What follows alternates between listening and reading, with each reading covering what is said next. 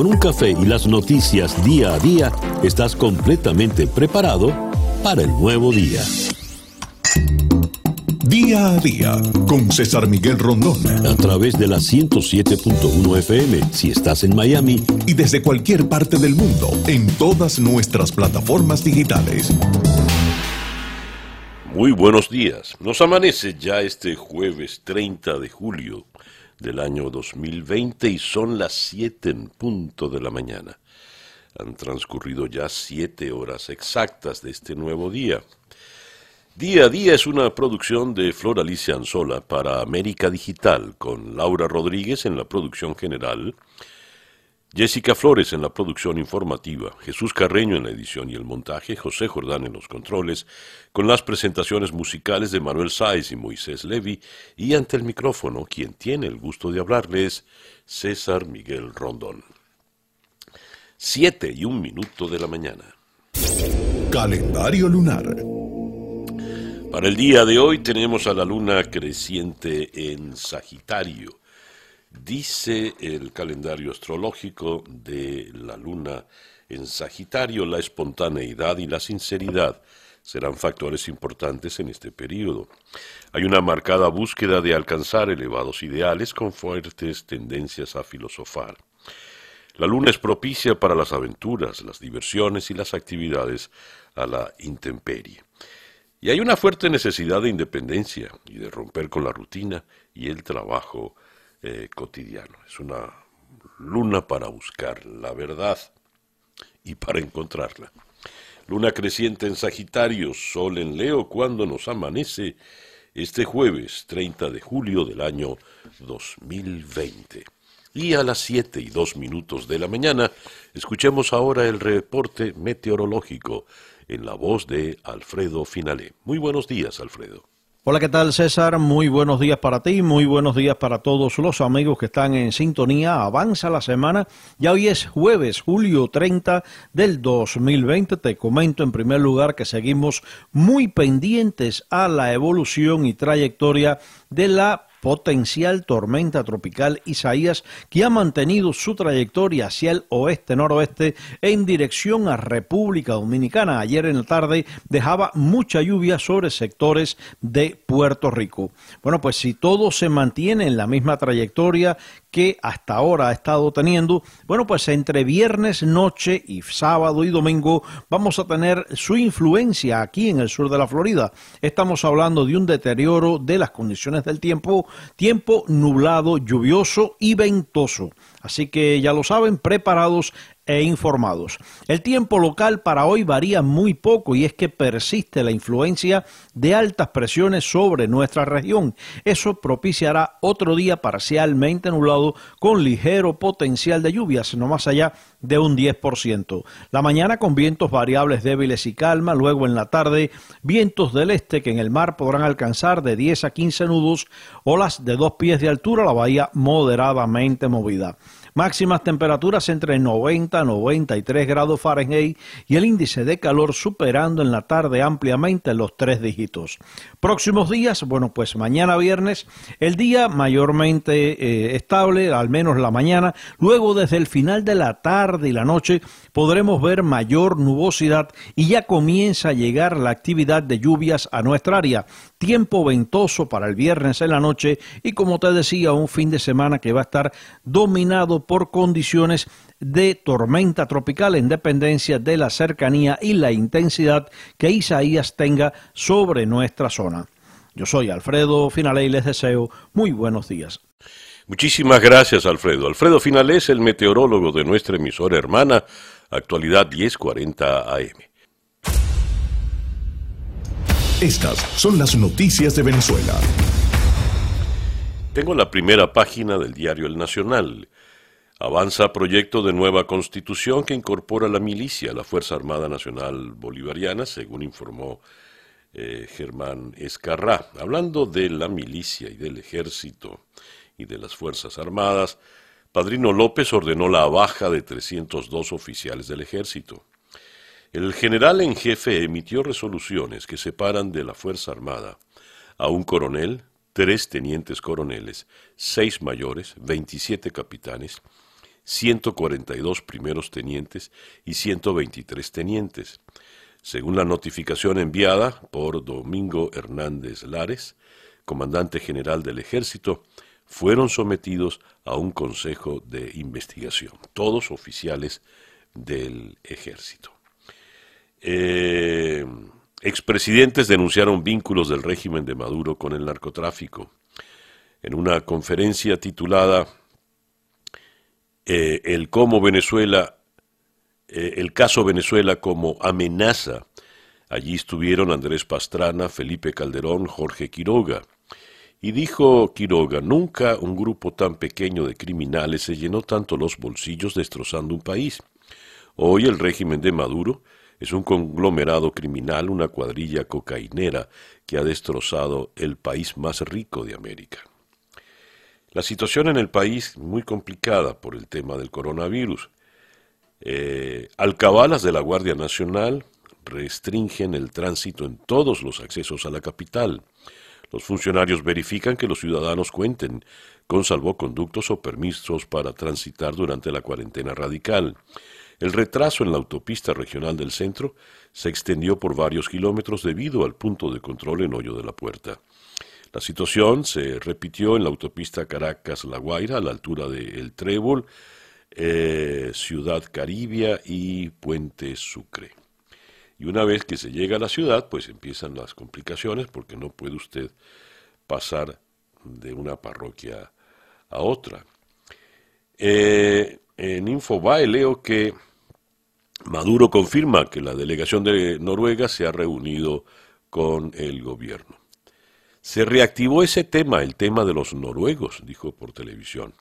Jorge Rodríguez está conversando, los recibió aquí y ahora está coordinando lo que quedó pendiente con el tema de los noruegos.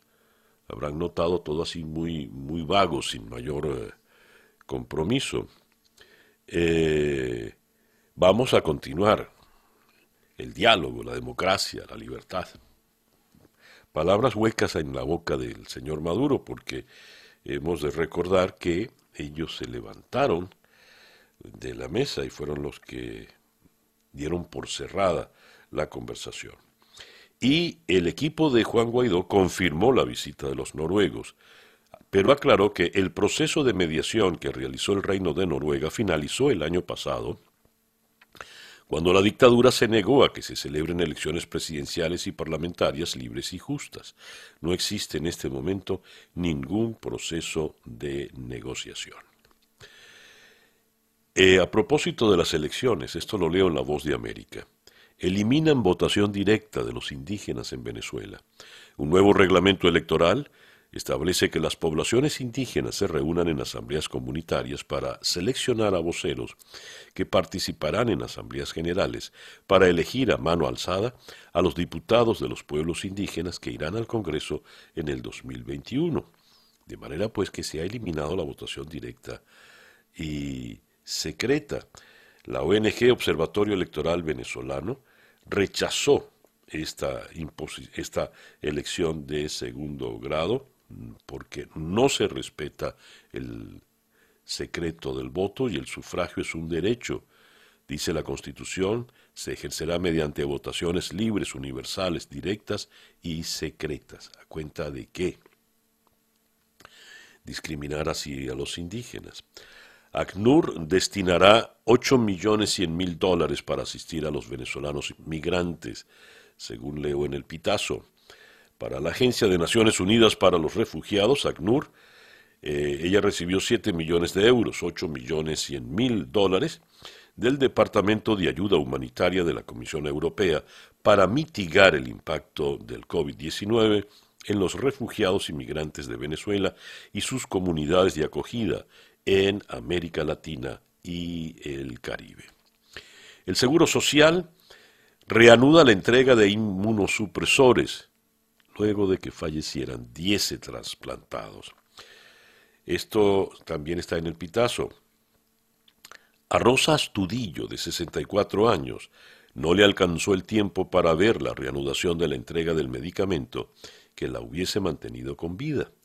La paciente renal, habitante del estado Sucre, eh, sufrió un acelerado deterioro del funcionamiento de su organismo. Sin poder acceder al tratamiento por otra fuente, murió el pasado 24 de julio. Astudillo completa una penosa lista de 17 fallecidos por falta de inmunosupresores, especialmente el tracolimus, según el registro de la Asociación Civil Amigos Trasplantados de Venezuela. En fin, todo muy, muy tarde. Y el chavismo, según Leonel Estímulo, autoriza vuelos especiales Madrid-Caracas-Madrid. Autoridades consulares de España avisaron a decenas de pasajeros que fue autorizado el despegue de sendos vuelos Caracas-Madrid para este jueves 30 para repatriar pasajeros que necesitan ir a España y están varados en Venezuela por la pandemia del coronavirus. Aviones de Estelar y de Air Europa salen de Barajas para trasladar a venezolanos y españoles que residen allá en España. Es el drama, pues, de nunca acabar. El reloj indica en este momento 7 y 14 minutos de la mañana. Noticias de Latinoamérica. Colombia registra un récord diario de 380 fallecidos por el COVID-19. Colombia registró ayer miércoles un récord de 380 muertes por COVID que elevó a 9.454 las defunciones por la pandemia, así como 8.670 nuevos casos positivos con los cuales aumentó a 276.000 el total de contagios. Y desde Colombia, en el diario El Tiempo, se lee lo siguiente. Cabo Verde alista fallo clave sobre extradición de Alex Saab. En medio de las presiones y amenazas judiciales del régimen de Nicolás Maduro, la justicia de Cabo Verde alista un fallo de fondo en torno a la extradición del barranquillero Alex Saab. Fuentes locales informaron a El Tiempo que esperan que mañana viernes o a más tardar la próxima semana se resuelva la solicitud de amparo que su defensa elevó ante el Tribunal Supremo Constitucional. Disculpen, por favor. Se trata del último recurso judicial que le queda para frenar su extradición hacia Estados Unidos, que lo requiere por el lavado de 350 millones de dólares ligados a contratos corruptos con el régimen para la construcción de casas subsidiadas. Si el plazo de mañana viernes se cumple, es posible que esa app sea enviado a Miami el mismo fin de semana o por el contrario, puesto en libertad como lo pide su defensa. La economía mexicana podría contraerse entre 8.5 y 10.5 este año, estimó el subgobernador del Banco Central Gerardo Esquivel en medio de la pandemia de coronavirus que ha golpeado la actividad económica y provocado la pérdida de más de un millón de empleos formales. Y la, tenemos libertad condicional para Emilio Lozoya. Espera el alta médica para seguir su proceso, pero fuera de prisión. Bajando hasta Argentina, ayer se registraron 5.641 nuevos casos de coronavirus, con lo que el número total de contagios se elevó a 178.996 mientras que los decesos ascendieron a 3.288 tras ser reportados 89 nuevos fallecimientos. Y el presidente eh, Fernández enviará al Parlamento un proyecto de reforma judicial. Alberto Fernández anunció el envío al Parlamento de un proyecto de ley que de reforma del Poder Judicial que afectará a los juzgados federales. Por otra parte, el gobierno de Argentina evalúa postergar hasta mitad o fines de agosto la fecha límite para lograr un acuerdo sobre la reestructuración de su deuda externa con los acreedores, según informó una fuente cercana a las conversaciones. El gobierno de Chile pide un mayor grado de responsabilidad tras superar 350.000 casos de coronavirus. El ministro de Salud, Enrique París, ha pedido un mayor grado de responsabilidad a la población ahora que empiezan a desconfinarse algunos territorios, en una jornada en la que el balance del coronavirus en el país ha superado los mil casos. Brasil informó un récord de 1.595 muertes registradas en las últimas 24 horas por el COVID, lo que lleva el total de víctimas fatales a 90.134 según cifras eh, oficiales y un total de 2.553.265 casos confirmados. Eh, por otra parte, el gobierno de Jair Bolsonaro ordenó la reapertura de las fronteras aéreas para los extranjeros que han estado cerradas desde marzo debido a la crisis del coronavirus. El gobierno paraguayo endureció el confinamiento en Alto Paraná, en el límite con Brasil, que concentra casi la mitad de los casos de coronavirus del país.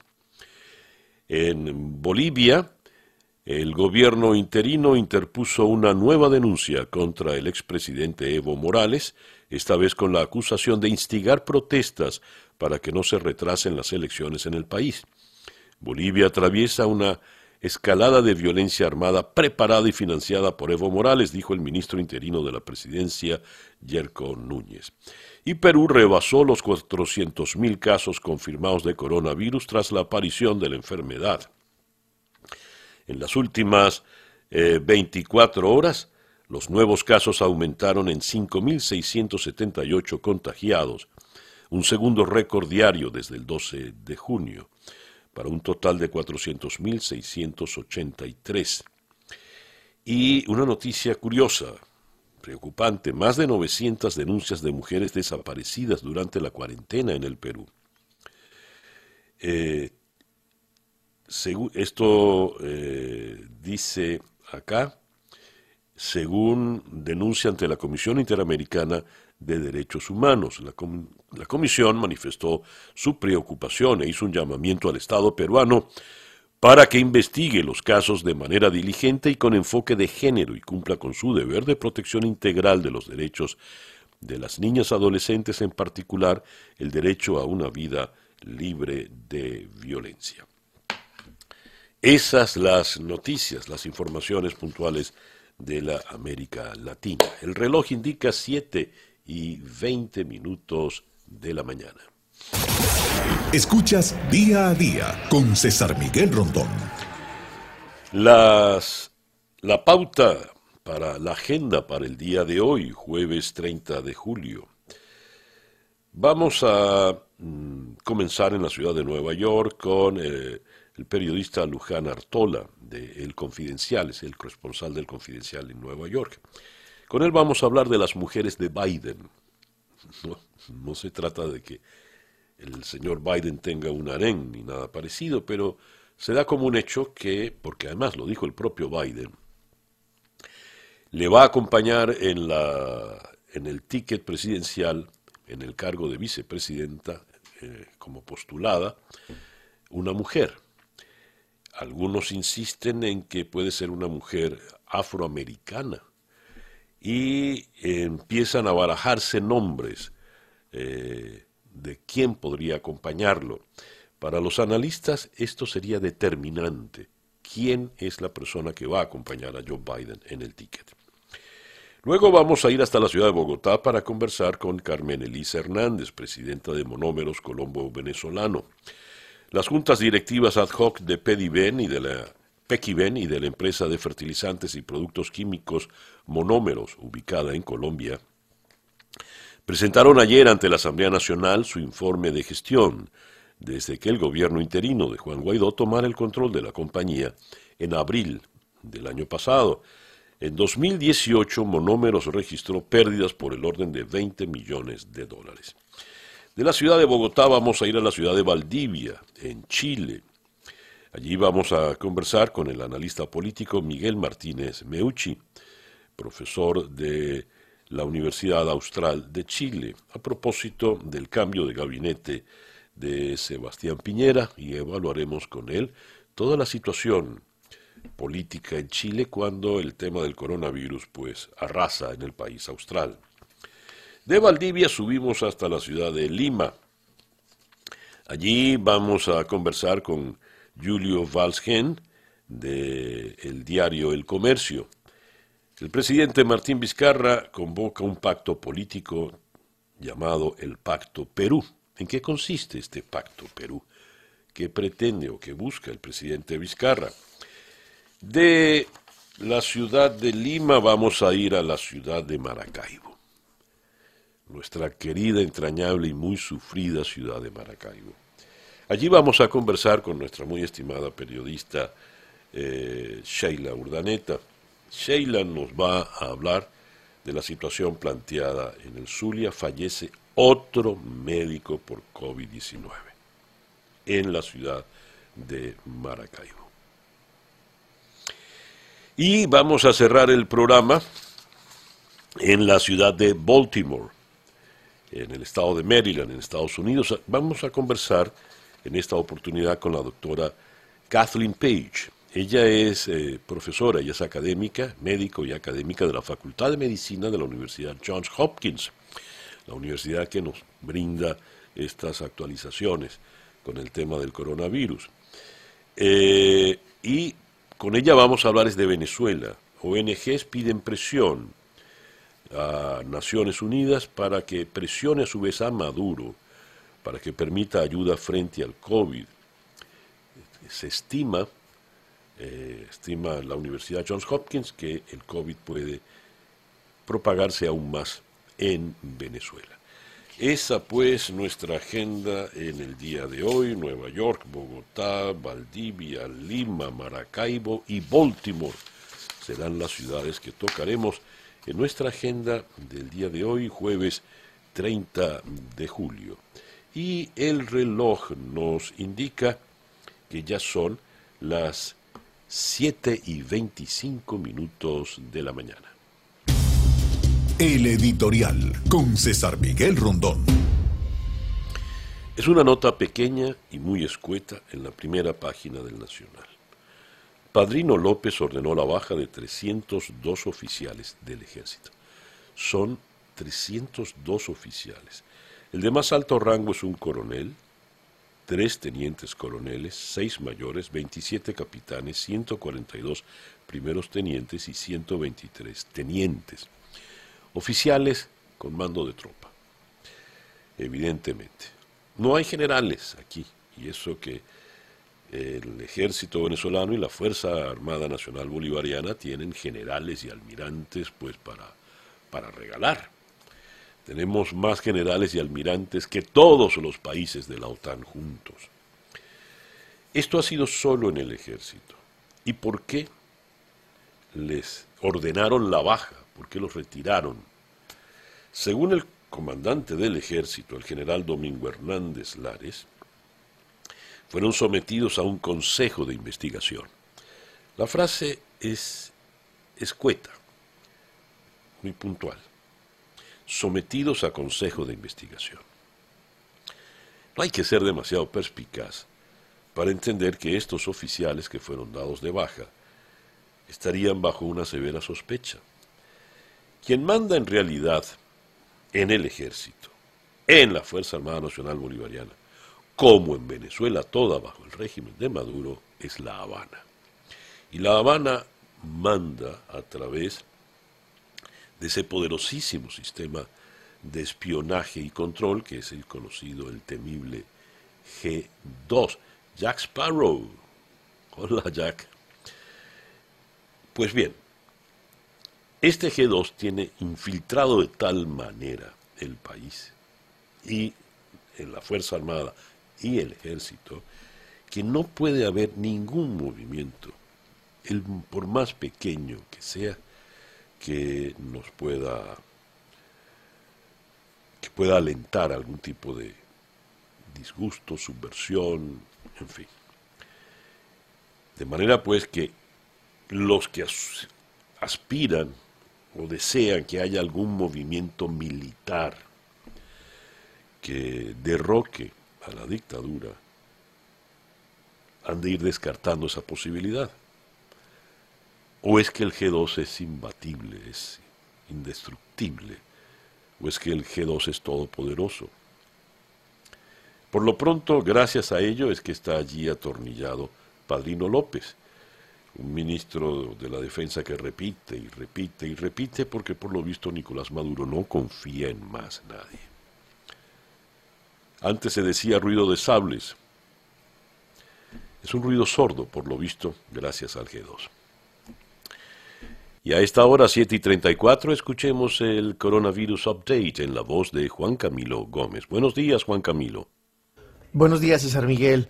Hoy, mm, jueves 30 de julio, amanecemos con más de 17 millones de casos de coronavirus en todo el mundo, que dejan más de 667.200 fallecidos. En los Estados Unidos, hoy amanecemos con más de 4.400.000 casos y rompemos la barrera de los 150.000 muertos. En Florida tenemos 451.000 contagios y un total de 6.457 muertos. Muchísimas gracias, Juan Camilo. Juan Camilo Gómez es nuestro compañero en la emisora hermana Actualidad 1040 AM.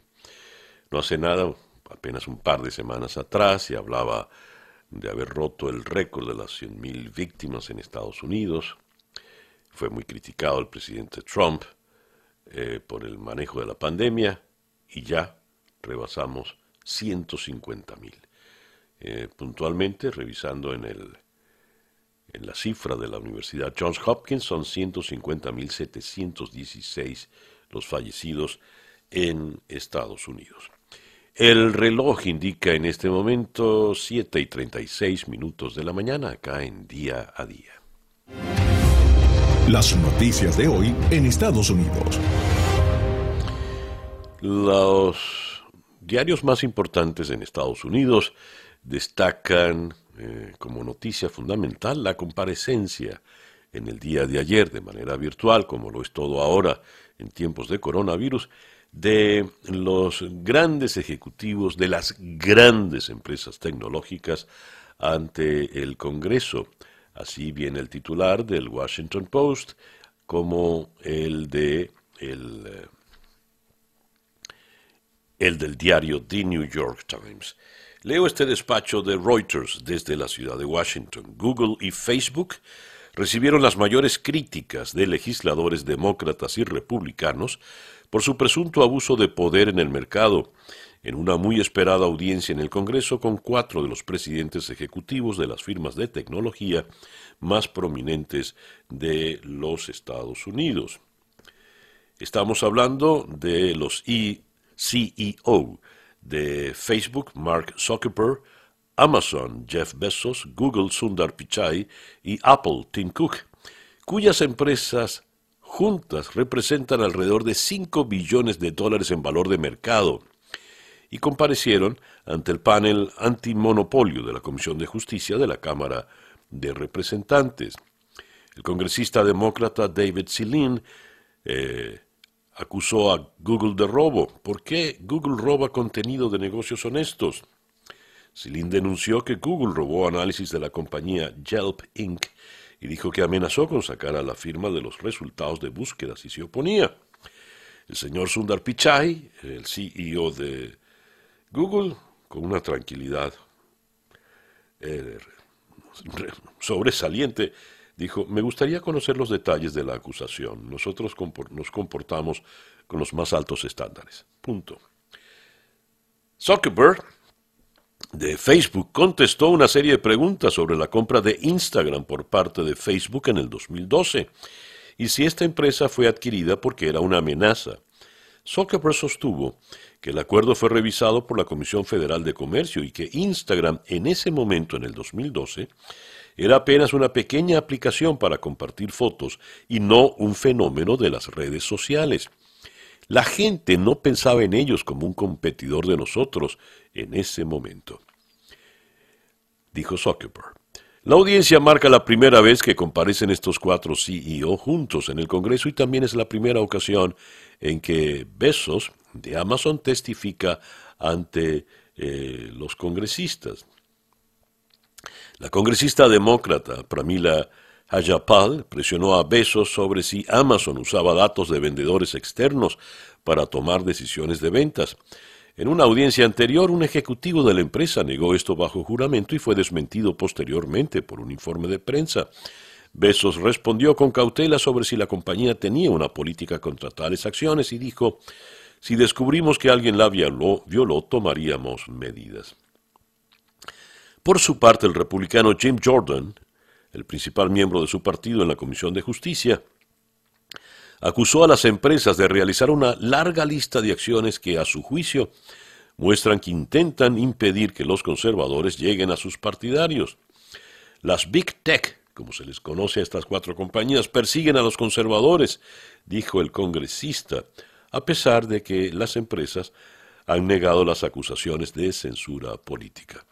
El presidente Donald Trump, quien ha chocado con varias de las compañías tecnológicas más grandes, amenazó más temprano en el día de ayer con tomar medidas contra ellas. Si el Congreso no lleva a la justicia a las grandes tecnológicas, algo debería haber hecho hace años, lo haré yo mismo con un decreto, fue la amenaza puntual del presidente Donald Trump, como decía ayer en la mañana. En otras informaciones tenemos que la desinformación sobre el COVID resulta altamente contagiosa. Esto según un despacho de Associated Press. Mientras el mundo intenta encontrar una vacuna y un tratamiento para el COVID, parece que no hay algún antídoto a la vista para el creciente brote de teorías de, la, de conspiración sobre el coronavirus, engaños, mitos contra mascarillas y falsos remedios.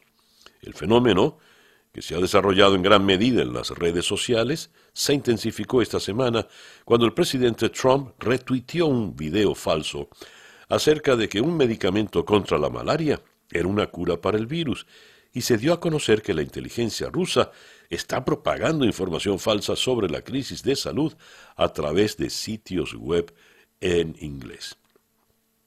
Los expertos temen que el torrente de información errónea está socavando de manera peligrosa las labores para frenar el virus que ha provocado más de 150.000 muertes en los Estados Unidos, por mucho la mayor cantidad en un país en el mundo, de acuerdo con el conteo de la Universidad Johns Hopkins.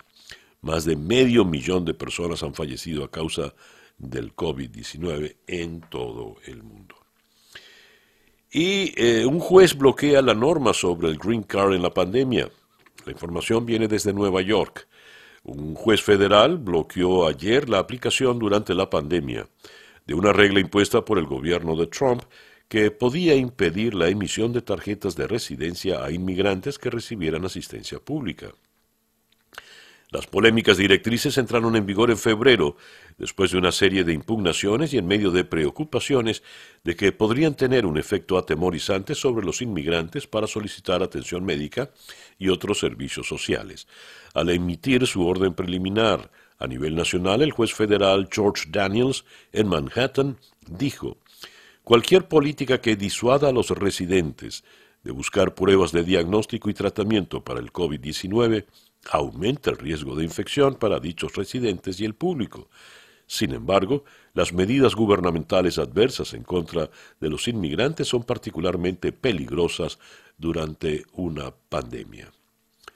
Depender simplemente de la compasión o la empatía de las autoridades migratorias no es racional, ni en el proceso de elaboración de reglas, ni en el intento formal de enmendar dichas reglas. Es una cita textual para el documento del juez que echó para atrás eh, la decisión del presidente Donald Trump. El reloj indica en este momento 7 y 43 minutos de la mañana acá en día a día. La información del mundo día a día. El país en Madrid ilustra su primera página con la fotografía de los ejecutivos de estas grandes compañías que ayer comparecieron ante el Congreso de Estados Unidos, de manera pues que esa es una información muy muy importante para el mundo, habida cuenta que estas grandes empresas tecnológicas inciden, afectan en la vida de todos los terrícolas, esto está extendido a todo el planeta. Hay una noticia que se destaca en la primera página del país. La trama del crudo chavista a cambio de maíz mexicano. Este trabajo viene con la firma de los periodistas Javier Lafuente, Elías Camaji y eh, Roberto Denis, el venezolano. México investiga una operación opaca valorada en 200 millones de euros según los documentos a los que ha tenido acceso el país. La información proveniente de Ciudad de México, eh, citada en la primera página del país, dice lo siguiente. Las autoridades venezolanas y empresas mexicanas sin experiencia en el sector petrolero sellaron en junio de 2019 una operación para exportar crudo venezolano a cambio de maíz y camiones cisterna para agua potable. El esquema, diseñado para esquivar las sanciones de Estados Unidos, impulsaba un intercambio opaco valorado en 200 millones de euros, según documentos a los que ha tenido acceso el país en una investigación con el portal Armando Info. Washington apunta a que Alex Saab, al que considera testaferro de Maduro, organizó la operación. Tres ciudadanos mexicanos titulares de las empresas implicadas han sido sancionados por el Departamento del Tesoro y las autoridades mexicanas también investigan la trama. El Ejecutivo venezolano declinó ofrecer su versión, pero fuentes gubernamentales aseguran que la falta de claridad en los contratos es consecuencia de problemas derivados de las sanciones. Ahora bien, el gran titular en primera página del país, en Madrid, es este. España supera los mil contagios al día por primera vez desde mayo. El número de diagnosticados llega a 1.153, la mayoría en Aragón, Cataluña y Madrid. Los hospitales aragoneses empiezan a sufrir la presión del aumento de casos. El goteo de positivos en el fútbol amenaza el final de la segunda división. Otros diarios madrileños, eh, Vox da oxígeno a Sánchez con una moción de censura inviable. Eh, Abascal anuncia la, la anuncia para presionar a Casado, el PP no la apoyará y el presidente se mofa. ¿Por qué no lo hace ya? Se va de vacaciones. Lo cierto es que ayer convocaron a todos los parlamentarios de Podemos para que llenaran el hemiciclo, sencillamente para aplaudir a eh, a Pedro Sánchez. En otras informaciones tenemos eh, que en Madrid las autoridades de la capital dieron marcha atrás a un plan muy criticado que buscaba ofrecer cartillas de inmunidad a las personas que hayan dado positivo en las pruebas de anticuerpos del coronavirus para que puedan disfrutar de áreas de mayor riesgo como gimnasios, bares y museos. Esa medida fue descartada.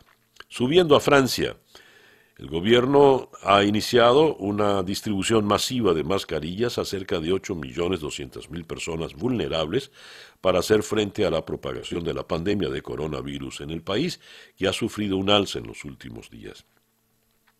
Y la popularidad del presidente Macron se dispara tras el acuerdo eh, del Fondo de la Unión. La popularidad de Emmanuel Macron se disparó en seis puntos para alcanzar el umbral del 50% en una encuesta de opinión publicada después de cerrar un acuerdo con otros líderes europeos sobre un paquete de recuperación económica y remodelar su gobierno. Una vacuna potencial contra el COVID desarrollada en Rusia obtendrá la aprobación regulatoria local en la primera quincena de agosto y se administrará a los trabajadores de salud de primera línea poco después según informó una fuente en Moscú. Tenemos también que la economía alemana sufre un histórico descenso del 10,1% en el segundo trimestre. La economía alemana se contrajo 10,1% en el segundo trimestre, su mayor caída en los registros, ya que el gasto de los hogares, la inversión de las empresas y las exportaciones se derrumbaron por la pandemia, según datos provisionales publicados en el día de hoy. Yendo al Asia, rebrote y recesión económica crean un cóctel anti-Pekín en Hong Kong. Hong Kong sufre un nuevo rebrote, el tercero del coronavirus, con más de 100 nuevos contagios diarios en los últimos siete días, después de meses sin apenas casos.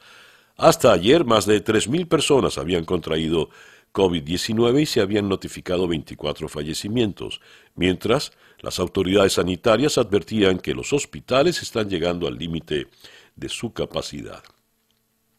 Yendo al Medio Oriente, las necesidades humanitarias crecen en Siria por la crisis económica, según alerta Naciones Unidas. La crisis económica y el impacto de la pandemia están haciendo crecer las necesidades humanitarias en Siria, donde más de 9 millones de personas están en situación de inseguridad alimentaria y otros 2 millones en riesgo de caer en ella, según advirtió el señor, el jefe humanitario de Naciones Unidas, Mark Lowcock, ante el Consejo de Seguridad. Y con importantes restricciones por el COVID empezó la gran peregrinación anual a la Meca. Los fieles musulmanes seleccionados para el Hajj empezaron ayer la gran peregrinación de la Meca en, un formato restringido a causa de la pandemia del nuevo coronavirus. En pequeños grupos, cada uno con un guía, los fieles dieron siete vueltas a la Kaaba, la construcción cúbica que se encuentra en el centro, centro de la gran mezquita de la Meca. Con mascarilla y a distancia los unos de los otros, los peregrinos en fila india caminaron alrededor de la cava, vigilados por policías y otros agentes oficiales. Y cierro esta información que nos llega desde el cuerno del África en Somalia. Un tribunal somalí ha condenado a un periodista a seis meses de cárcel tras criticar la gestión de la pandemia de coronavirus y afirmar que el presidente de Somalia, Mohamed Abdullahi Mohamed, había instalado en su oficina un respirador que había sido donado a un hospital. El periodista Abdiaziz Ahmed Gurbille indicó que el mandatario, conocido como Farmajo, había hecho esto a pesar de que había personas contagiadas de COVID que necesitaban el acceso a este equipamiento, al tiempo que cargó contra la falta de medicamentos contra la pandemia seis meses de cárcel por informar. Qué peligroso es el periodismo en tantos lados. Bien, el reloj nos indica que en este momento ya son las 7 y 51 minutos de la mañana, acá en Día a Día desde Miami para el mundo. Día a día. Y bien, eh, subimos a la ciudad de Nueva York donde en la línea telefónica está la periodista Luján Artola. Luján, muy buenos días. Gracias por atendernos. Buenos días. Buenos días, don César. ¿Qué tal? Muchas gracias a ustedes. Luján, has escrito un artículo con un título, caramba, explosivo, cautivante. Las mujeres de Joe Biden. Pero hay que alertar pronto que no se trata de un harén ni de nada parecido. Escribes. Elegir a la vicepresidenta es hacer una talla humana por encargo, perfecta, pensando en cada una de sus facciones, antecedentes, impacto, recorrido, color, compatibilidad. ¿Cuán, tan, cuán complejo es esta tarea de escoger a la candidata a la vicepresidencia, Luján? Pues sí, don César, realmente es algo complicado. Lo que pasa que yo creo que se torna todavía más difícil porque estamos hablando de una mujer. Y eso es lo que a mí realmente, eh, por eso quise titularlo como las mujeres de Joe Biden, porque porque estamos hablando también de una parte en la que si, si fuera solo un candidato hombre no nos estaríamos fijando en muchísimas cosas seguramente.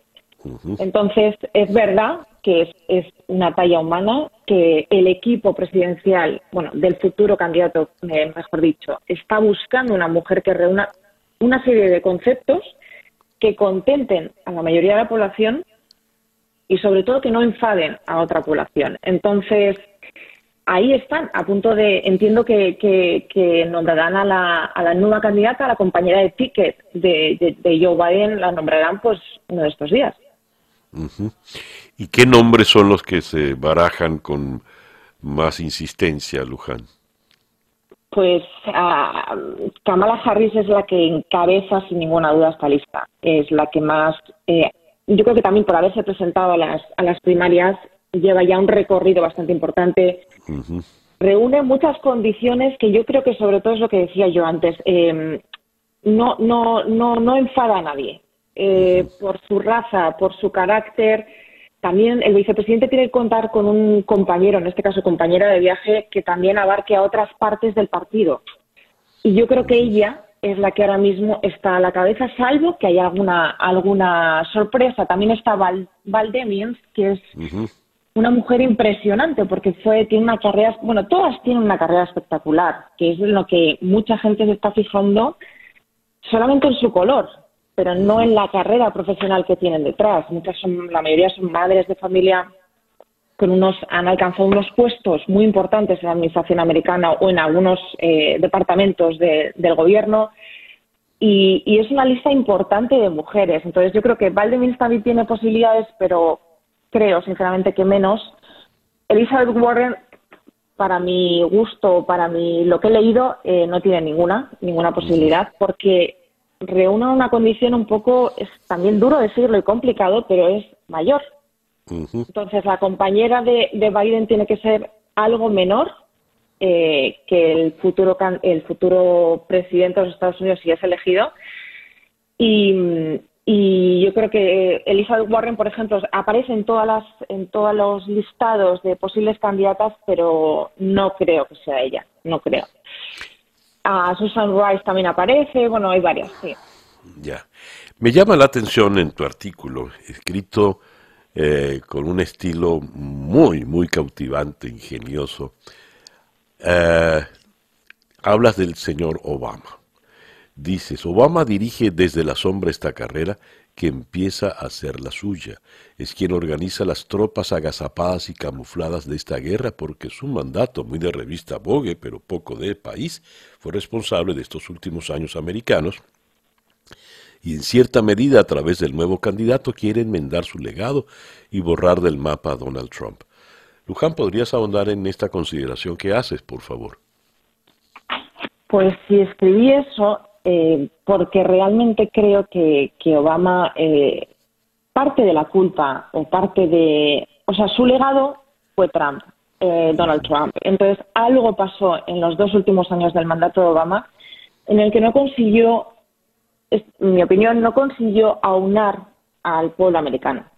Y esa división fue la de la que se aprovechó el candidato Donald Trump. Entonces, es verdad que eh, Biden es eh, una persona que se fija mucho en los, en los consejos de Obama. Es verdad que Obama está en, el grupo de asesores mm, preferenciales del nuevo candidato demócrata y entiendo que quiere llevarle a la presidencia de los Estados Unidos como mm, para intentar hacer olvidar al pueblo americano que, que, después de él estuvo Donald Trump. Porque eh, eh, es una de las partes que quizá eh, más le costó de, la transición que hizo después de sus años de, mandato. Y es que su legado fuera eh, Donald Trump, que no tiene nada que ver con la política de él.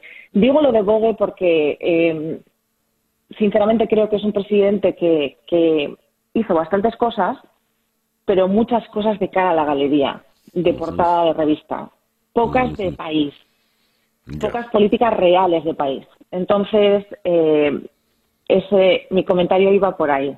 Sin querer ser osada, ¿eh? Sin querer ser osada porque me da un poco de respeto. ya. Eh, no, pero válida la osadía en todo caso. Eh, para concluir, eh, Luján, adviertes, dices, en Europa quizás sea difícil de entender, pero aquí en Estados Unidos el candidato y su segundo lo son en toda la campaña, son un matrimonio político y sagrado en el que se la juegan y mucho. Y en este caso va a ser un hombre y una mujer, por primera vez en la historia política electoral de Estados Unidos, y es un presidente que ya tiene sus años, es un candidato a presidente que ya tiene sus años, y quizá no, eso es una consideración importante, de manera tal de que la candidata además ha de ser joven, ya advertías tú, Luján, de la edad de la señora Warren. ¿Cómo va a funcionar ese matrimonio político y sagrado que has definido? Pues eh, primero lo definido como un matrimonio porque, pero no tiene que parecer un matrimonio, esto es muy importante. Entre ellos tiene que haber, eh, no puede parecer ni su hija, ni su mujer, ni su eh, pupila aventajada en política, ni su, tiene que ser alguien que esté a la altura, mano a mano para dirigir al país va a ser eh, una época muy complicada porque estamos viviendo una pandemia que es la parte en la que realmente nos tenemos que centrar y es que con 150.000 fallecidos ahora mismo en Estados Unidos por COVID, em, la, candidata tiene que estar preparada para cualquier eventualidad, porque se puede poner enfermo en cualquier momento, ya nadie es Eh. intocable. Nadie es intocable, entonces ella tiene que estar lista para asumir las riendas de- del país en cualquier momento. Es verdad que si es joven, es mujer, eh, parece que el virus está atacando más a los hombres, etcétera, etcétera, todo lo que ya todos sabemos, pues es verdad que tiene que ser una mujer que por primera vez encima tiene que tener una salud de hierro. Entonces, eh, se le pide mucho a este matrimonio, se le pide mucho porque luego encima tiene que ser una mujer que anime un poco el ambiente, porque Biden suscita muy pocas emociones. Y ella va a ser la encargada de ser la compañera, de ser eh, la que lleve las riendas en muchos aspectos y de animar, en el sentido de animar, digo, de darle emoción a esta campaña electoral. Sí. Bueno, eh, ah, cometí un error porque dije que era la primera vez, pero no, se me pasó por alto la señora Sarah Pauling, ¿no? Sí, que sí, fue, sí, sí, sí. que fue el gran fiasco en, en, eh, Sí. En aquella oportunidad frente a la candidatura de Obama y, y Biden, precisamente. Sí. Bien, Luján, sí, sí, muchísimo. realmente es un papel muy, es un papel muy complicado, es un papel muy complicado, pero pero pero mm, a mí me parece emocionantísimo que sea eh, una mujer y, y que veamos cómo funciona un matrimonio político en Estados Unidos y en la Casa Blanca, por primera vez. ¿Verdad? Luján, muchísimas gracias por habernos Don atendido. César, gracias a usted, gracias a usted. Gracias a Muy usted. bien. Muy bien. Luján Artola eh, es eh, corresponsal del Confidencial en la ciudad de Nueva York. El reloj indica 8 y 7 minutos de la mañana acá en día a día desde Miami para el mundo y desde la ciudad de Miami vamos ahora a la ciudad de Bogotá donde en la línea telefónica tenemos a Carmen Elisa Hernández. Carmen Elisa es la presidenta de Monómeros Colombo Venezolano, Sociedad Anónima, que en el día de ayer presentó ante la Asamblea Nacional su informe de gestión desde que el gobierno interino de Juan Guaidó tomó el control de la compañía en abril del año pasado. Carmen Elisa, muy buenos días. Muy buenos días, César Miguel. Encantada de poder conversar contigo nuevamente. Gracias. Sí, teníamos rato sin conversar, Carmen Elisa. A ver, eh, ¿cómo ha sido la situación de monómeros desde abril del año pasado, 2019, hasta el presente?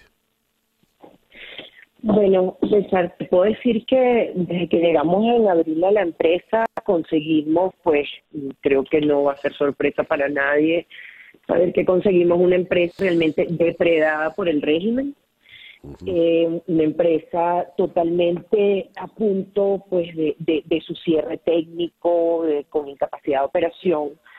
Y realmente la excusa del régimen, pues como siempre, han sido los, ah, las, las sanciones que tenía o que tiene el régimen venezolano.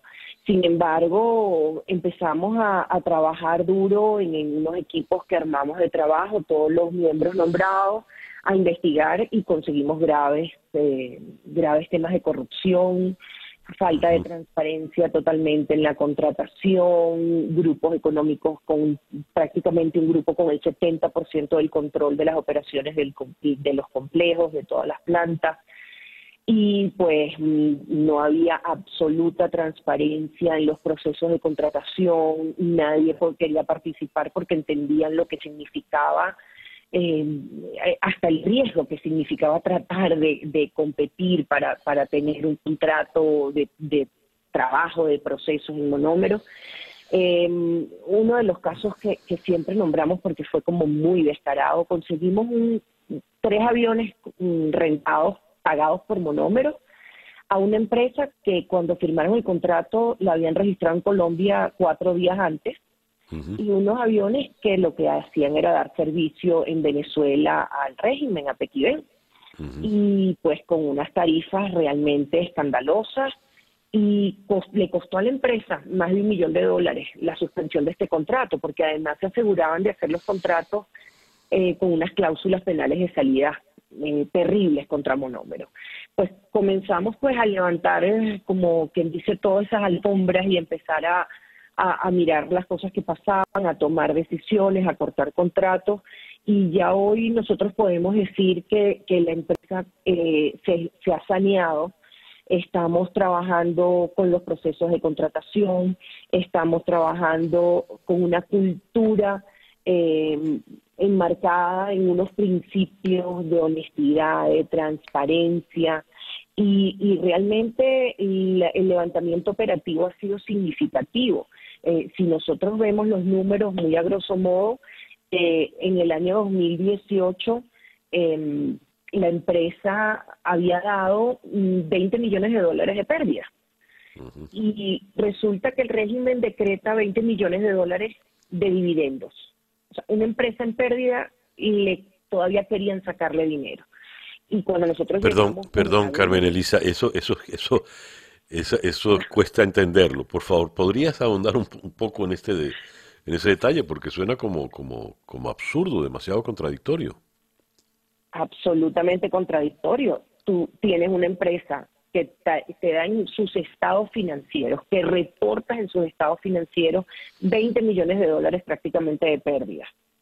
Y resulta que hay un acta de junta directiva, de asamblea de accionistas, donde se decreta que tiene la empresa que darle 20 millones de dólares al accionista en dividendos que los podían ir pagando cuando el flujo de caja eh, diera el dinero. Eso es lo que decía el acta. Cuando hubiese flujo de caja, podían ir enterando y entregando. Una empresa que prácticamente estaba al 50% de operación y que iba destinada al cierre en, en, cuestión de meses. Nosotros logramos revertir esa decisión y logramos rescatar para los, las cuentas de, de, los estados financieros de la empresa 17 millones. Habían logrado entre enero, febrero y marzo llevarse eh, casi 4 millones de dólares de esos 20. Eh, ¿Qué conseguimos? Además, quiero decirte las cosas buenas. Conseguimos 600 trabajadores eh, fijos, eh, casi 800 personas eh, bajo los, los, contratos, muy comprometidas. Estamos hablando que había una, era una empresa donde 1.500 familias estaban a punto de, de, bueno, de perder su sustento. Una empresa que además es una empresa que fue fundada en 1967, esto es importante resaltarlo, ¿no? Uh -huh. No, no fue una cosa fundada 10 años antes, entre el gobierno colombiano y el gobierno venezolano, que funcionó muy bien hasta el año 2005, que la compra totalmente las acciones Pequiven, el régimen, y comienza un proceso aceleradísimo de desinversión y de deterioro.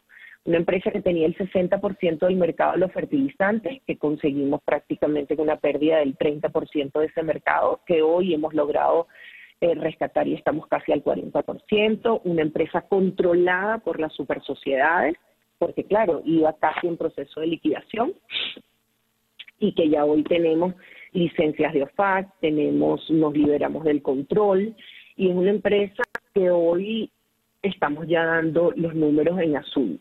Y es interesante porque ayer decíamos, es una empresa que pasó de rojo a azul, pero no desde el punto de vista político, desde el punto de vista financiero totalmente. Pasó de dar pérdidas a hoy prácticamente estamos en break-even con la posibilidad de dar una pequeña eh, utilidad este año, sí, hacia final de año. ¿Y esa utilidad a dónde iría, Carmen Elisa? Fíjate, esa ha sido una pregunta muy reiterada. Eso es decisión del accionista. Eh, nosotros eh, habríamos, hablamos de, de, alrededor de 2 millones de dólares de utilidad a final de este año que eh, por ley colombiana eh, se reportan en marzo, a más tardar el 30 de marzo, y el accionista toma la decisión.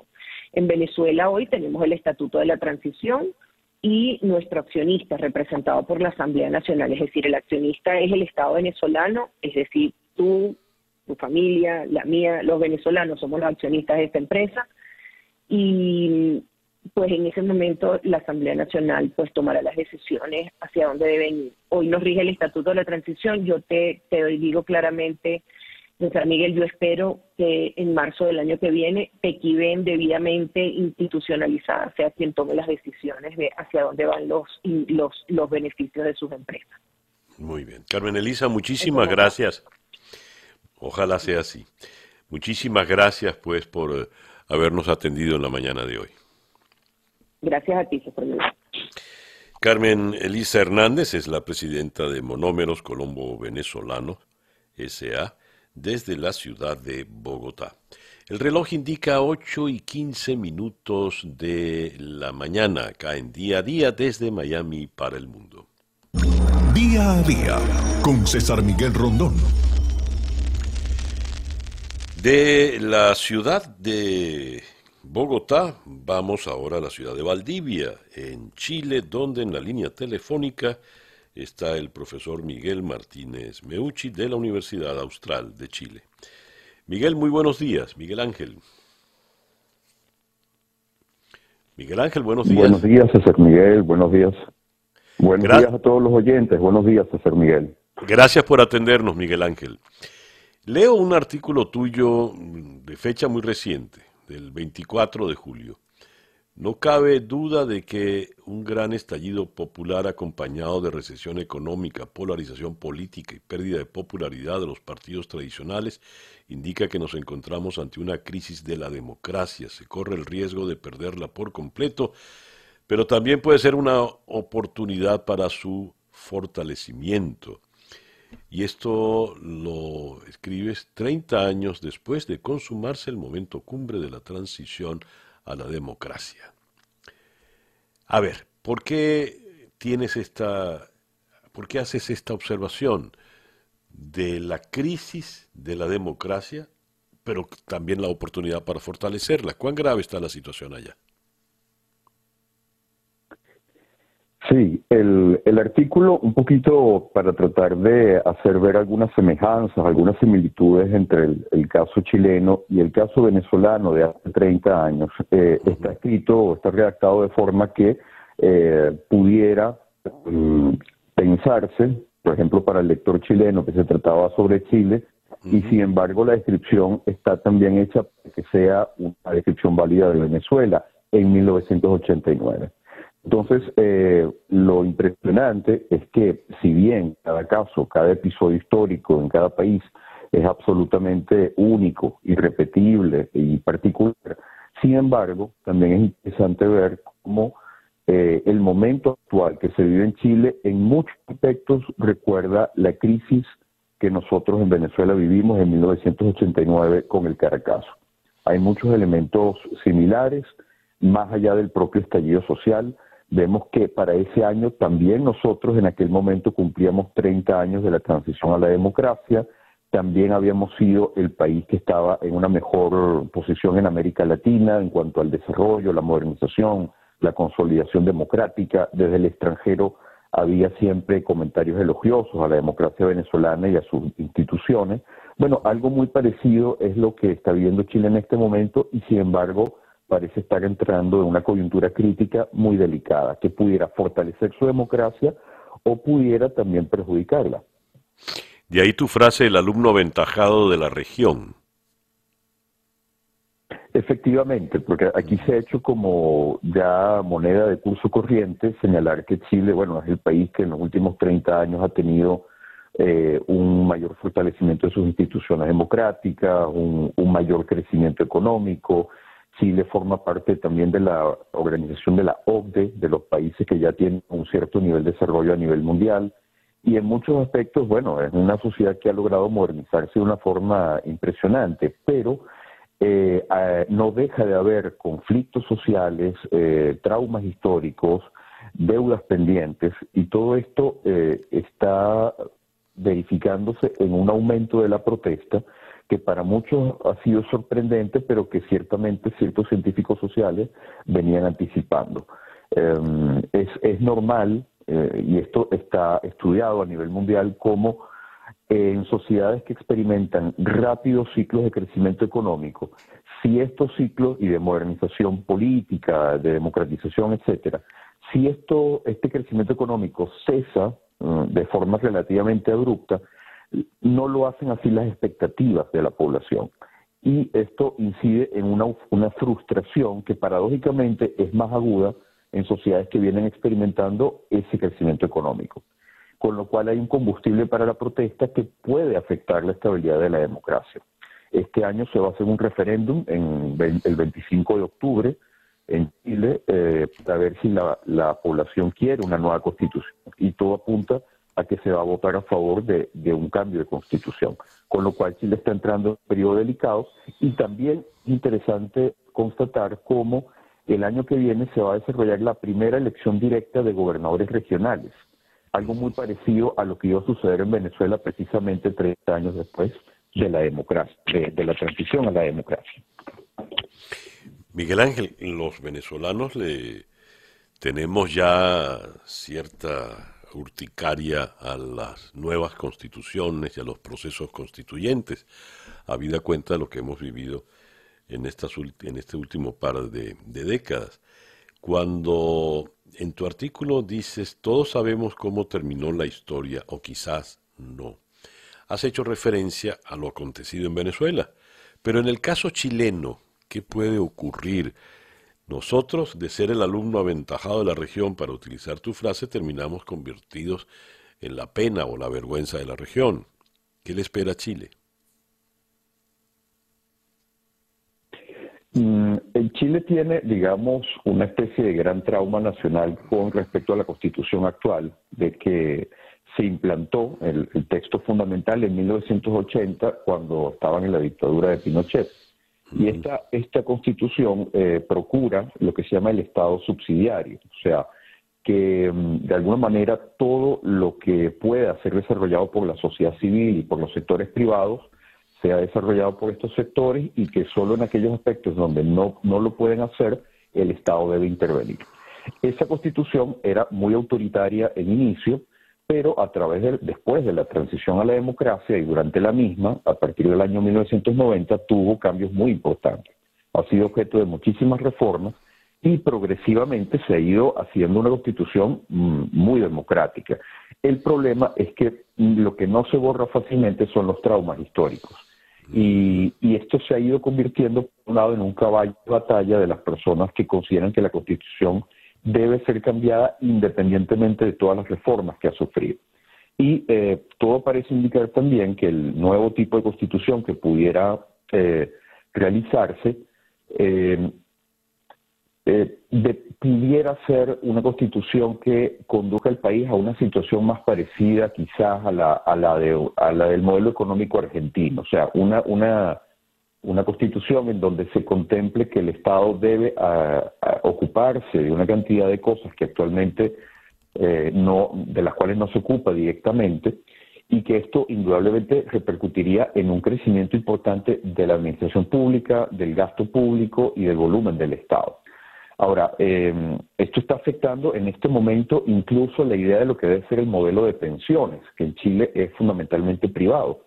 Eh, ya están en una reforma constitucional por la cual la gente va a poder retirar en medio de la crisis económica de la pandemia un 10% del dinero que tiene ahorrado en sus fondos de capitalización individual en los fondos de pensiones. Pero se teme que esto pudiera ser el paso para una um, estatización completa de los fondos de pensiones. Entonces, lo que está en ciernes es la posibilidad de un cambio muy profundo en la estructura del Estado y en el modelo económico que hasta ahora eh, ha sido exitoso, pero que tampoco ha de alguna manera logrado satisfacer plenamente a la población. Mm, ya. Interesante de verdad. Miguel Ángel, muchísimas gracias por habernos atendido en la mañana de hoy. Gracias a ustedes y feliz día. Miguel Ángel Martínez Meucci es profesor eh, de Estudios Políticos en la Universidad Austral de Chile, desde la ciudad de Valdivia. 8 y 24 minutos de la mañana. Día a día. Y de la ciudad de Valdivia subimos ahora a la ciudad de Lima. Leo en el diario El Comercio el pacto Perú con las fuerzas políticas entre el discurso y la realidad. El presidente Martín Vizcarra anunció en su mensaje a la nación que convocará a las agrupaciones para suscribir un pacto Perú de políticas públicas basado en cinco ejes. Analistas comentan que primero se debe establecer el espacio donde se realizará esta suscripción.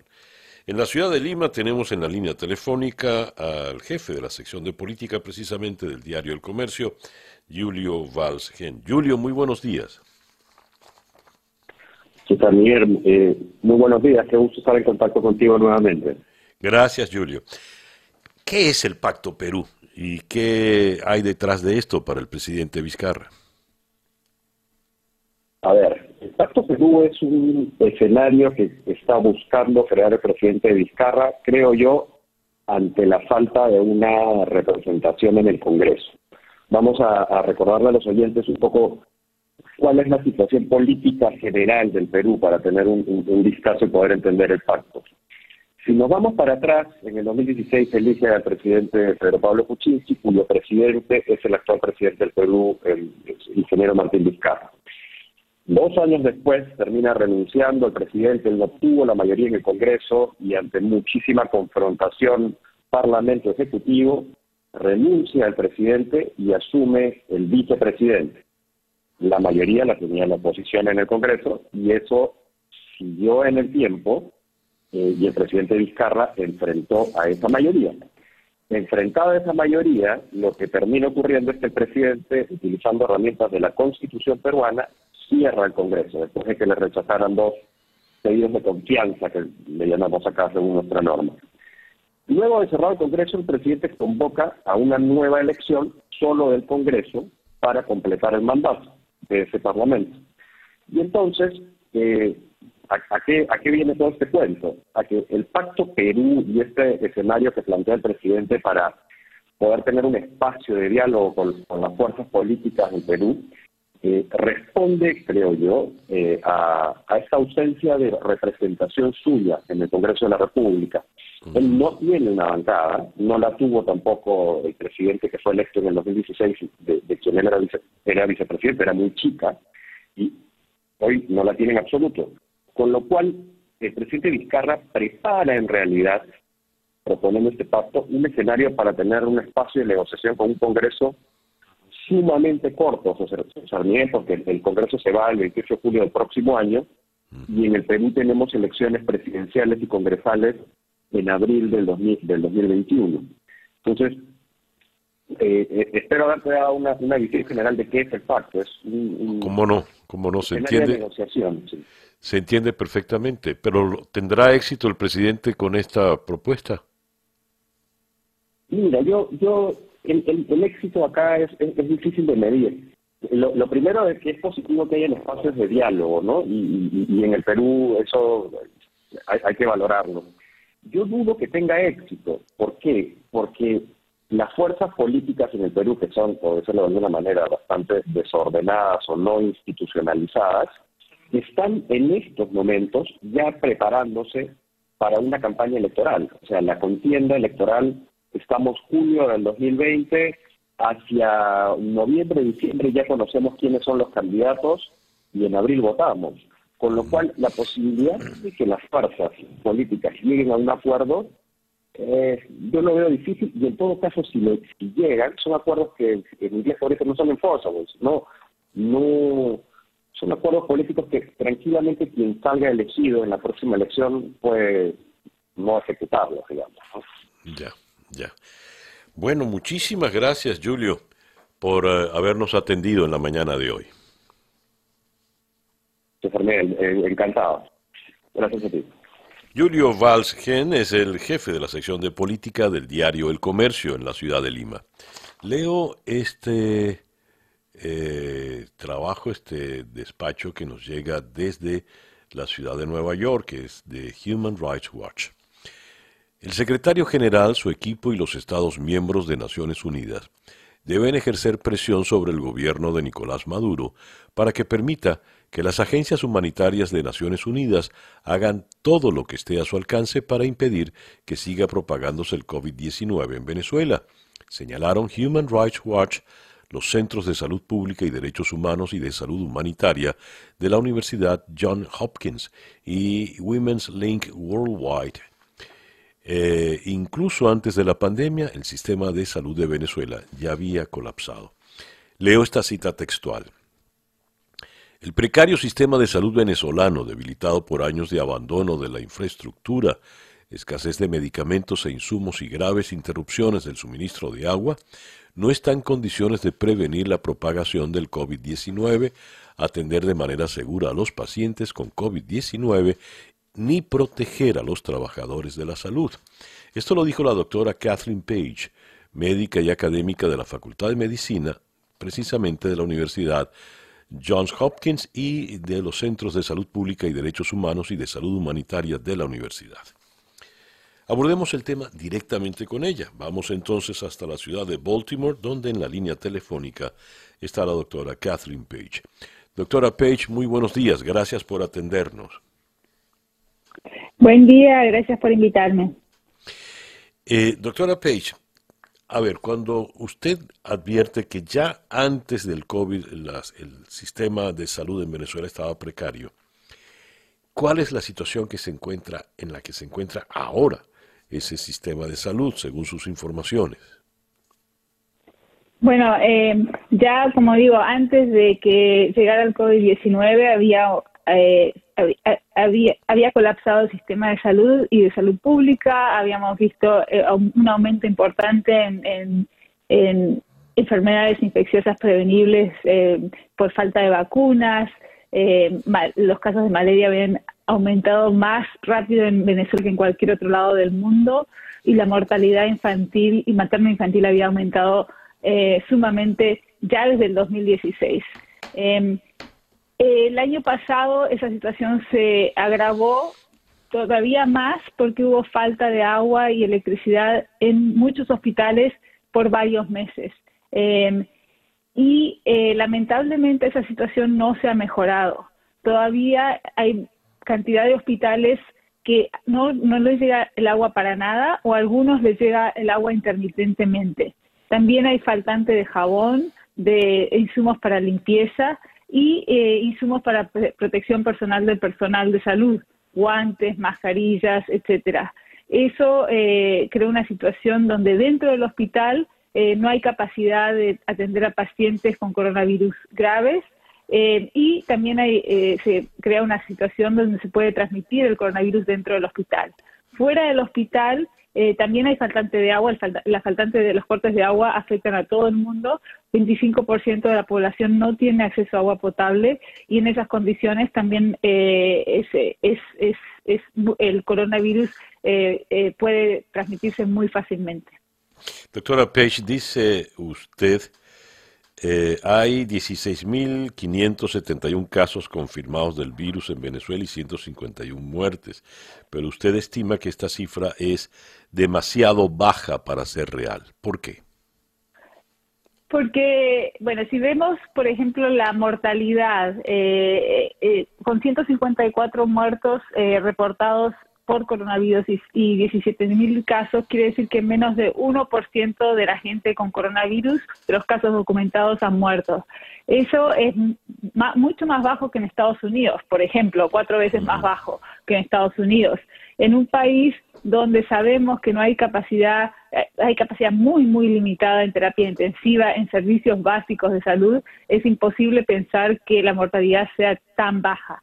La otra, eh, la otra preocupación que tenemos es que los casos eh, que están reportados son los casos confirmados eh, con pruebas de, de, PCR, las pruebas virales. Sin embargo, tenemos información de Venezuela que esas pruebas están muy limitadas y que en muchos casos, en muchos casos clínicos que, los médicos consideran que están viendo casos de coronavirus, sea casos que sobreviven o casos de muertes, eh, esos casos no van confirmados por laboratorios y entonces no son reportados. Cuando se hace este llamado al secretario general de Naciones Unidas, a su equipo y a los Estados miembros para que ejerzan presión sobre el gobierno de Maduro, ¿qué es lo que pretenden realmente? ¿Qué quieren eh, lograr? ¿De qué manera ha de ser esa presión que están solicitando?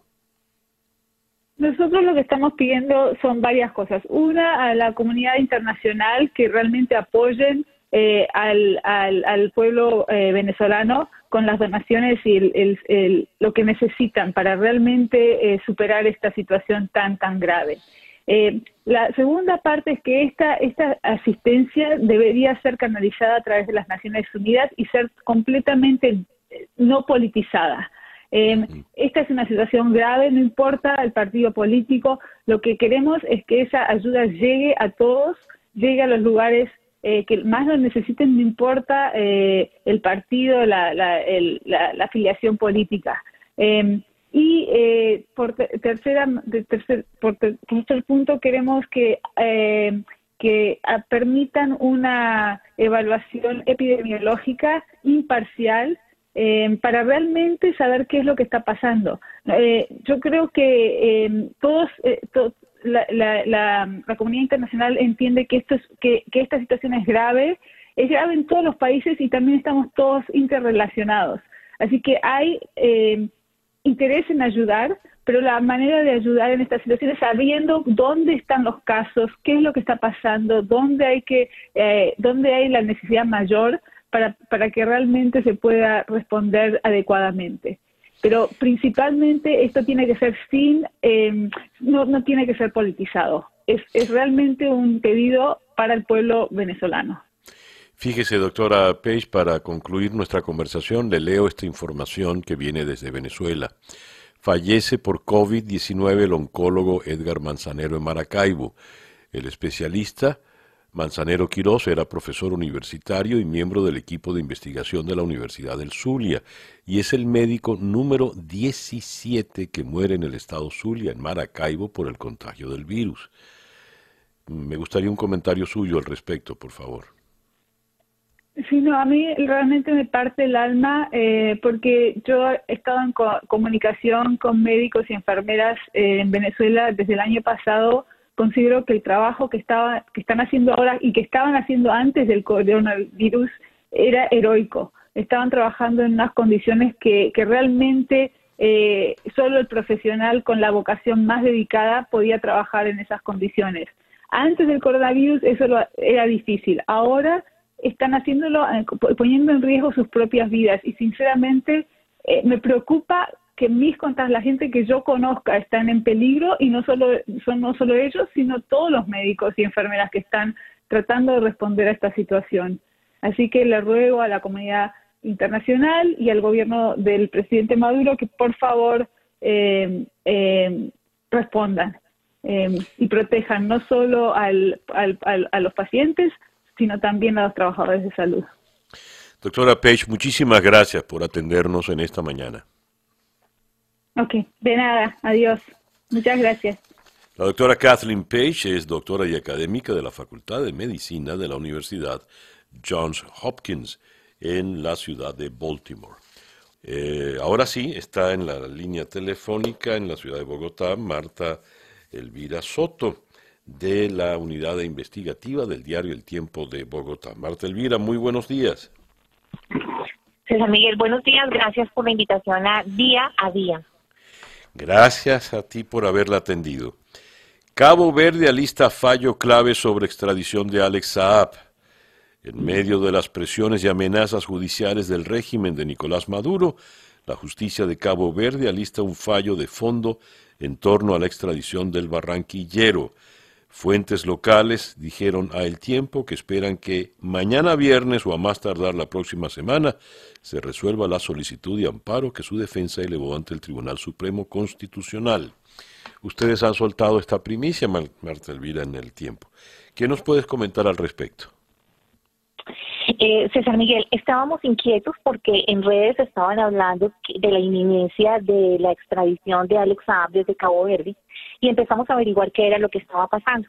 Eh, como usted se imaginará, desde el 12 de junio, cuando fue capturado eh, en este país insular africano, hemos establecido contactos eh, no solamente con colegas, sino también con algunos funcionarios que nos dijeron que los movimientos que hay es porque se cumple el plazo para resolver em, la última, el último mecanismo que tenía la defensa para evitar su extradición y pedir su libertad, que es la solicitud de amparo ante el Tribunal Constitucional.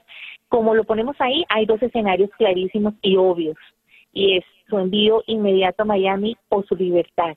Pero por eh, los hechos que se han registrado, por las declaraciones bastante diplomáticas de los funcionarios de Cabo Verde, sin duda la balanza se está inclinando a que el barranquillero de 48 años señalado como testaferro de Nicolás Maduro eh, no obtenga ese amparo constitucional y finalmente sea entregado a los agentes federales que lo están esperando desde hace más de 45 días en Cabo Verde. Pero ¿qué puede ocurrir? Porque en la nota que publican ustedes, que entiendo por la información es bastante escueta. Si el plazo de mañana se cumple, es posible que Saab sea enviado a Miami el fin de semana. O por el contrario, puesto en libertad como lo pide su defensa. Es decir, estamos en un 50-50 de probabilidades. ¿Es así o no? 50-50 de probabilidades eh, judiciales sí, pero con los antecedentes, es decir, dos habeas corpus negados, con los mismos argumentos eh, de eh, la solicitud de amparo. Y digamos que el tamaño de reacción del régimen de Maduro, yo creo que deja entender claramente lo que ellos temen. Si estuvieran tan seguros de que tienen a su favor la justicia internacional, que efectivamente se trata de un agente especial que tiene algún tipo de inmunidad diplomática, no habría desencadenado, eh, digamos que, eh, toda la fuerza jurídica y diplomática que han desencadenado. Ayer estuvo hablando acá en Colombia, en una emisora local, eh, el canciller Jorge Arreaza, y él mostraba claramente su preocupación, desmontó absolutamente diciendo que el colombiano era un empresario de bien, que los cargos eran falsos, pero estamos hablando que han echado mano de todos los mecanismos eh, para lograr la libertad. Así que no solamente eso deja ver la importancia de SAP dentro del régimen, sino también el temor que tienen de que eh, Cabo Verde, como parece indicar, lo va a entregar en extradición. Uf. Bueno, sería lo que desearíamos muchos en Venezuela y también en, en Colombia, sobre todo los amantes de la democracia. Ahora, Marta Elvira, eh, desde que entró Baltasar Garzón en el equipo de abogados, han cambiado varias estrategias y ha sido mucho más eh, agresivo. Él pretende incluso demandar hasta el gobierno de Cabo Verde en una de sus estrategias. Y desmintió una información que ya ustedes habían manejado previamente, en el sentido de que eh, Alex Saab habría ofrecido colaborar con la justicia de Estados Unidos. Garzón desmintió esto. ¿Qué nos puedes comentar, Maltervila?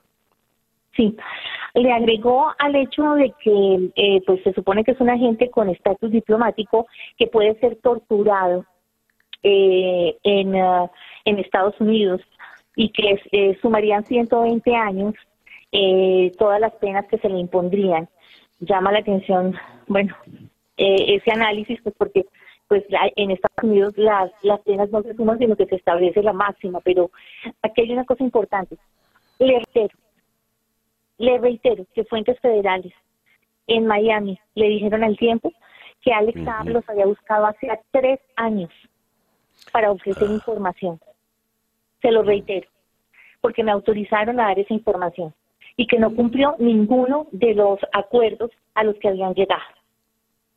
Eh, sabemos que hay un temor grande de un sector de allegado a Alex porque su familia eh, continúa en Caracas.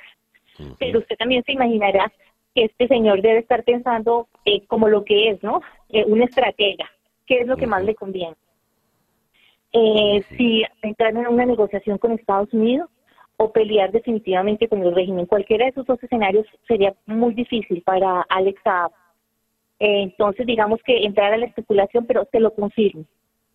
Fuentes federales autorizaron el tiempo, así que el señor sí se había acercado a ofrecer información. Específicamente sobre el tema de los contratos eh, espúreos, irregulares, oscuros, sobre la construcción de casas eh, subsidiadas con el régimen de Maduro.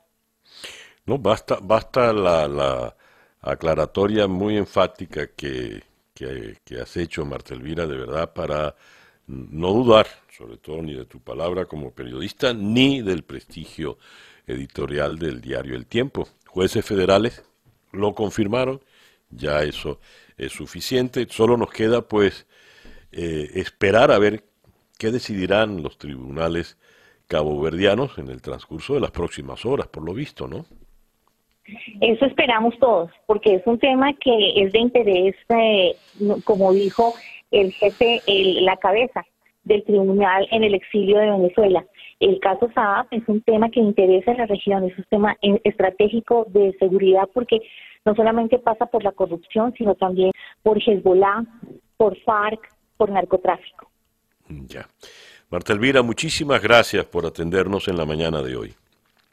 A usted por invitarme a su programa, César Miguel.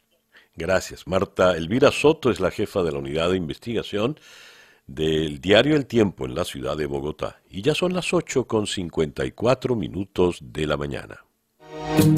La sorpresa del iPod con César Miguel Rondón. Salsa y control de los hermanos Lebrón de Puerto Rico. Y así nos vamos por el día de hoy. Esto ha sido Día a Día desde Miami para el mundo. Día a Día es una producción de Flor Alicia Anzola para América Digital. Feliz cumpleaños. Con Laura Rodríguez en la producción eh, general, eh, Jessica Flores en la producción informativa, Jesús Carreño en la edición y montaje, José Jordán en los controles y ante el micrófono quien tuvo el gusto de hablarles, César Miguel Rondón. Y bien, gracias pues por permitirnos estar allí. Tengan todos el mejor día posible y a las 8 con 56 minutos para variar, Barbarita. Pizzas.